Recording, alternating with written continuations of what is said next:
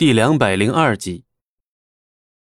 莫小鱼就是再愚蠢，事到如今也能瞧出这件事情的不对头了。之前，庄慎主动到他的小公司来谈合作就算了，在他为资金发愁的时候，钱锋又突然冒出来，不求回报的投入了大量资金。而现在呢，原本虎视眈眈的赵家。不但主动退出了合作，甚至还给他公司注资，同样也是不求丰厚的回报，等同于白送一样啊！一件事情的不合理，或许啊还能勉强的解释得通，可这么多件不合理的事情凑到一起，那就没法用常理来解释了。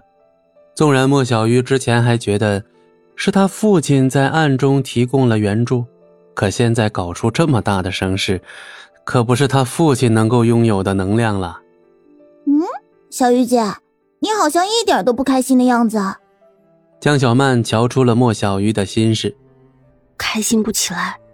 这件事从头到尾都不合理，我总觉得里面有什么蹊跷。哎呀，想那么多干嘛？存在即合理。总之，我们眼前的大麻烦都解决了。江小曼却是个十足的乐天派。莫小鱼无奈的看了看江小曼，有时候他是真的羡慕这丫头能有这么好的心态。哼，没错，既然都已经解决了，那就是件好事呗，没必要愁眉苦脸的。你这样啊，容易提前衰老。但愿是好事吧。莫小鱼摇了摇头，不再继续多想下去。反正就算他现在想破了脑袋，恐怕也无济于事，根本没什么用处。公司里的其他员工可不知道那么多，他们只知道现在赵家不但不找他们的麻烦了，居然还成了合作伙伴，那可是了不得的大好事。哎呀，都别乐了，麻溜的干活，以后的工作只会越来越多，你们都要做好加班的心理准备哦。哈哈，就算是要加班，那也是快乐的加班，我们都是快乐的打工人。职员们的心情似乎都很好啊。毕竟，公司要是能顺利的揽下大活，他们的奖金自然是不可能少的。回到办公室，莫小鱼却又为新的麻烦开始犯愁了。现在我们虽然有足够的资金了，但原材料方面还是个大麻烦。先前那些供货商可没少宰我们。那，要不我们想想办法，找几个新的供货商？不行，能够支撑这么大工程的供应商。姑苏就那么几个，而且他们向来都是一同进退的。秦老板那边没问题，他愿意恢复原价。听到这个消息，莫小鱼整个人都呆住了。你说什么？愿意恢复原价？真的假的？你可不要骗我！莫小鱼目光一闪，激动的难以置信。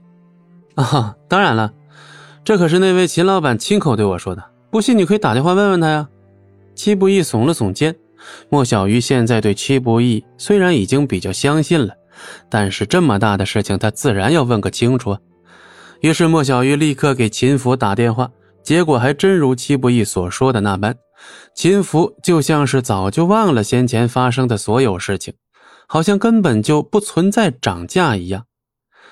莫小鱼愣愣地挂断了电话，俏脸上满是难以置信之色。纵然他已经亲耳听到了。心里还是无法接受会有这等好事。小鱼姐，难道这也有什么问题吗？江小曼有些不太理解，难道这不是一件好事吗？没，没问题，我只是有点高兴过头了。莫小鱼摇了摇头，嘴角的笑容是再也藏不住了。戚不义默默的欣赏着莫小鱼脸上的笑容。这个女人笑起来果然很美。小曼，现在开始你可没法偷懒了。你，我什么时候偷懒过嘛？小玉姐，你就会冤枉我。戚不易，秦老板那边就拜托你了。你也知道前天有过质量不过关的问题，我怕同样的事情还会出现在我们身上。好，没问题。戚不易毫不犹豫的点了点头。莫小鱼靠着椅背，不由长出了一口气。现在对他来说可真是万事俱备啊，甚至连东风都准备好了，随时都能刮起来。嗯，不过我还是得亲自去一趟赵家，否则我这心里一点都不踏实。莫小鱼喃喃自语：“毕竟昨天还非要拼个你死我活的对手，一转眼居然成了朋友。这种事情实在是太过匪夷所思了一点。只不过莫小鱼的想法最后还是没能实现。赵家方面反复找理由推脱，最后甚至一口给拒绝了。这让莫小鱼心中的惊疑不由得又浓了几分。这赵家究竟在搞什么名堂？”本集播讲完毕，感谢您的收听，我们精彩继续。